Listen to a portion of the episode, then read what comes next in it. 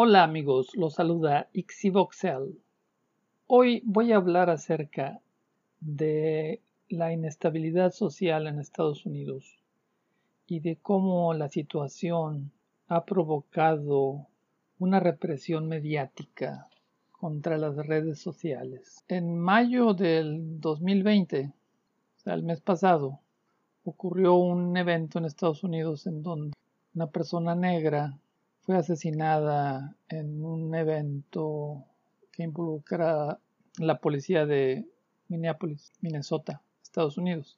Y eso provocó una serie de disturbios en varias ciudades en Estados Unidos. Esto no es una situación que no tiene precedentes. Recuerdo en los 70 cuando íbamos a visitar a mi tía en Detroit como las zonas del centro de Detroit era como una zona de guerra en donde los vistrales de las tiendas estaban entablados y las calles desiertas.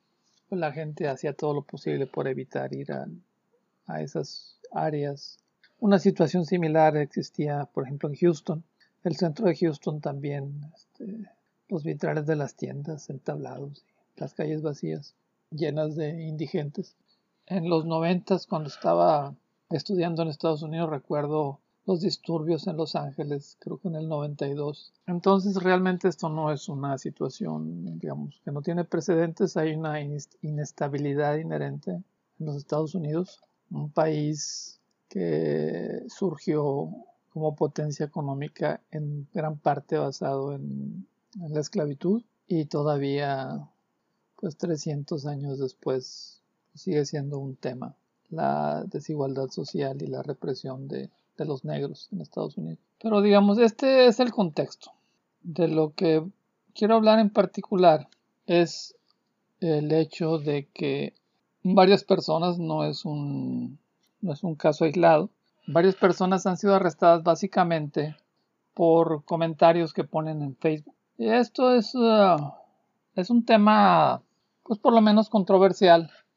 Cuando hay alguna masacre en alguna escuela en los Estados Unidos, que algún estudiante masacra a sus compañeros, sus maestros. Resulta que en el Facebook, en sus redes sociales, había puesto algunos mensajes que en retrospectiva se pudieran considerar como indicadores de que alguna situación violenta iba a ocurrir.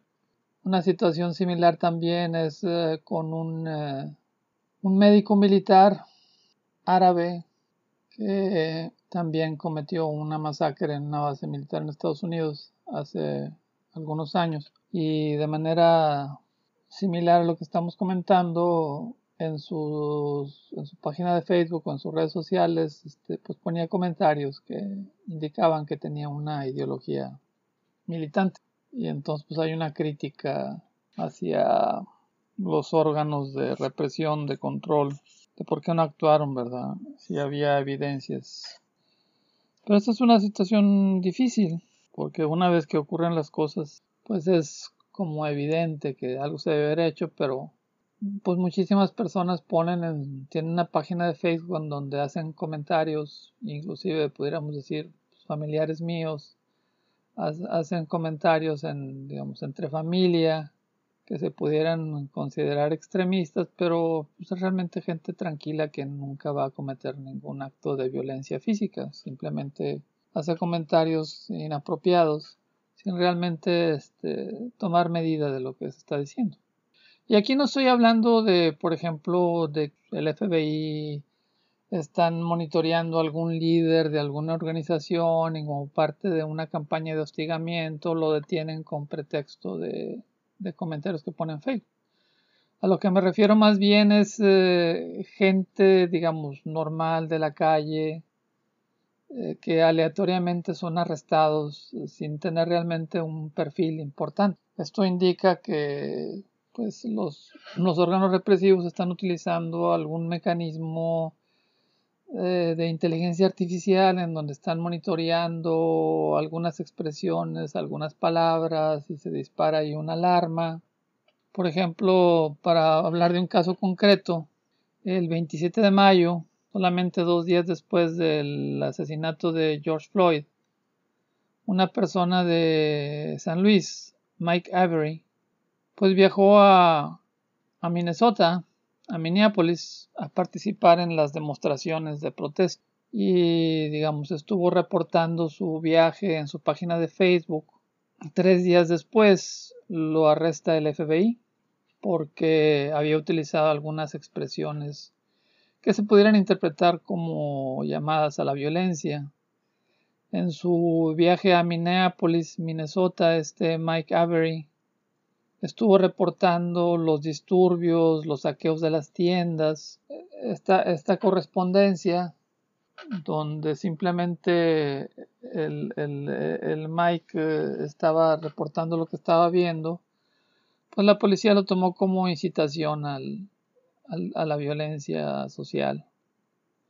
También, pues en inglés utilizó algunas expresiones que la gente ahora en Estados Unidos aparentemente utiliza para referirse a, a eventos en donde esperan una represión violenta de la policía como un evento rojo.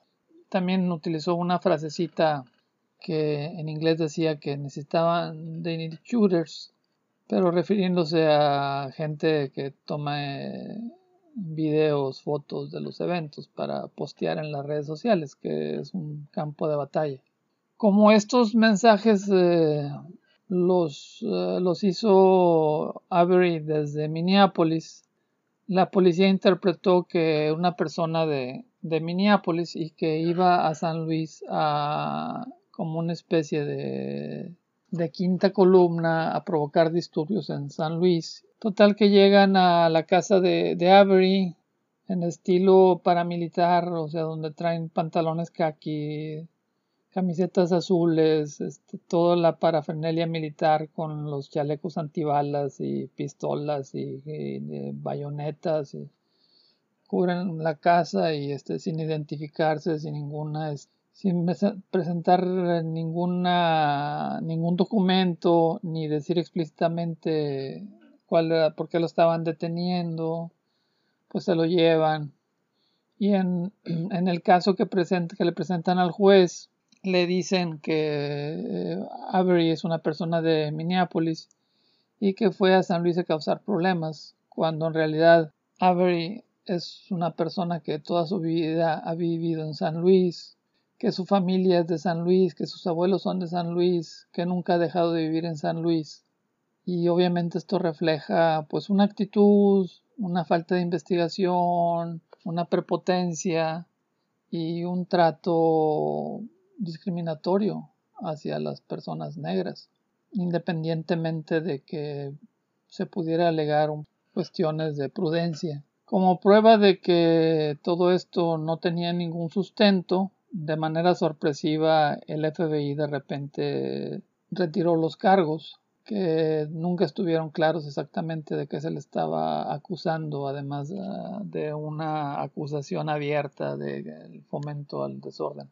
Y total, que esto trae a cuento un aspecto inherente a lo que es eh, el manejo de la información, el efecto o el fenómeno Bonferroni, que tiene que ver con esto, que si identificamos ciertos comportamientos como comportamientos de gente extremista y si aplicamos eh, criterios de búsquedas automáticas en donde buscamos, por ejemplo, en páginas de Facebook ciertas palabras, pues simplemente si aplicamos ese criterio a la población en general o inclusive hasta ciertas poblaciones por ejemplo, la población negra en Estados Unidos, que pues deben dar por el orden de, de los 50 millones de personas. Entonces, aunque haya una muy baja probabilidad de que una persona en particular